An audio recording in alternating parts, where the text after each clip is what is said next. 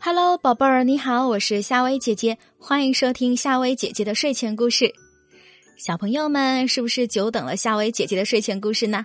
那今天呢，夏薇姐姐和你讲的这个睡前故事啊，有点长，名字叫做《披着被单的国王》。森林边上有一个很大的湖泊，湖泊边上有棵很高的树，树上呢有只很坏很坏的乌鸦。乌鸦和湖里的坏鳄鱼勾结在一起，只要有谁来湖里游泳，它就在树上叫：“湖里掉进一块蛋糕，味道一定挺好。”这是乌鸦和鳄鱼约定的暗号。听到这叫声，坏鳄鱼就会冲出来袭击那个游泳者，并把它吃掉。坏鳄鱼呢，最后会吐出几根骨头，算是给乌鸦的酬劳。那天。有只胖胖的小猪来到湖边，它不知道湖里有鳄鱼，就脱下衣服跳进湖里游泳。乌鸦在树上叫着，可是鳄鱼在湖里打瞌睡。乌鸦一连叫了几遍，鳄鱼也没有动静。这时，有只小胖河马走过湖边，他看见小猪在湖里游泳，也跳下了水。可是还没等他拉开架势游泳。小河马的爷爷老河马赶来了，赶快托起小河马说：“这里有危险。”小河马被爷爷赶回了家。河马爷爷没有看见湖中的小猪，他一回头看见了岸边的衣服，以为是小河马留下的，就抱起衣服回家了。小胖猪游得正高兴，坏乌鸦又在叫。鳄鱼打完瞌睡，听到乌鸦这一声怪叫。他瞧见了正在游泳的小胖猪，鳄鱼猛地游了过去。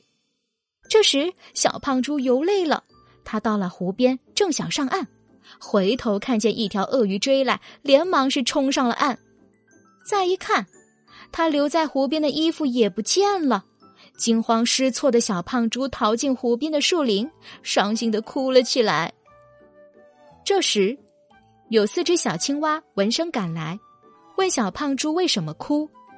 小胖猪把自己刚才在湖里游泳，差点被坏鳄鱼吃掉的事告诉了小青蛙。他还说，自己放在湖边的衣服也丢了，他光着身子没法回家。四只小青蛙说：“小胖猪胆子真够大。”他们把鳄鱼和乌鸦勾结在一起害人的事告诉了小胖猪。那只最小的青蛙还说。自从坏鳄鱼和坏乌鸦来到这里，我们再也没有办法下湖游泳，我都快忘记怎么游泳了。这时，那只最大的青蛙说：“我们还是帮小胖猪想想办法，送他回家吧。”小胖猪说：“他家离这儿不是很远。”他请四只小青蛙帮他回家拿衣服。不一会儿，四只小青蛙赶回来，说在他家里没找到衣服。只好呢，把他床上的被单拿来了。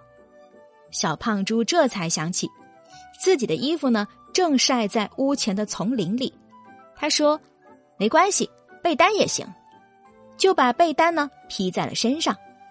那只最小的青蛙还带来了小胖猪家一只漂亮的小篮子，以为那是小胖猪的帽子。小青蛙把小篮子扣在了小胖猪的头上。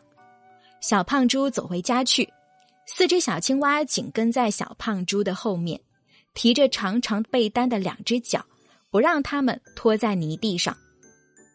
正在这个时候，一个山妖怪来到湖边钓鱼。他一瞧见湖边走着的小胖猪，以为自己碰见了一位大王，一位这里的湖泊之王。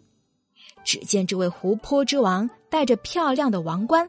披着很威风的大斗篷，身后还有四位侍从紧跟着。山妖怪非常的惊奇，十分恭敬的说：“尊敬的湖泊之王，非常荣幸见到您。如果您有什么吩咐，我乐意照着你去办。”小胖猪扶了扶头上的王冠，压低嗓门说：“祝你交好运，我会让你钓到好东西。”小胖猪抬头望着树上的说：“山妖怪，请用这树上的乌鸦当钓饵，你就会有大有收获。请带着你从湖里钓到的好东西回你的山洞慢慢享用。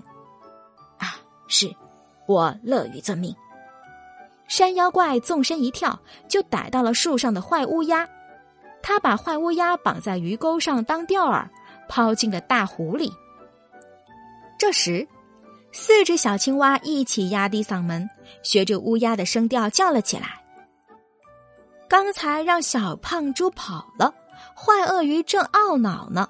他一听到歌声，就猛地窜了出来，咬住了山妖怪的右耳。于是。他的长嘴巴一下子让鱼钩给勾住了，山妖怪使劲儿把鳄鱼拽上了岸。他对小胖猪说：“谢谢湖泊之王的指点，这条皮厚厚的怪鱼够我吃上一阵子了。”山妖怪拖着水灵灵的鳄鱼走远了。这时，河马爷爷抱着小胖猪的衣服又来到湖边，他的身后呢跟着小河马。河马爷爷说：“小胖猪啊，对不起，刚才我不小心抱走你的衣服，你可不能在这游泳啊。”放心游吧，坏鳄鱼和坏乌鸦完蛋了。四只小青蛙把刚才发生的事告诉了河马爷爷，大家可高兴啦。四只小青蛙和小胖猪、小河马接连跳进湖里，湖面激起一阵又一阵快乐的水花。河马爷爷呢？坐在湖边帮他们看衣服，他看着六个小伙伴在湖里快活的扑腾着，觉得比自己下湖还高兴呢。好啦，宝贝儿，今晚的晚安故事呢就和你说到这儿，我是夏薇姐姐，我们明天晚上见啦。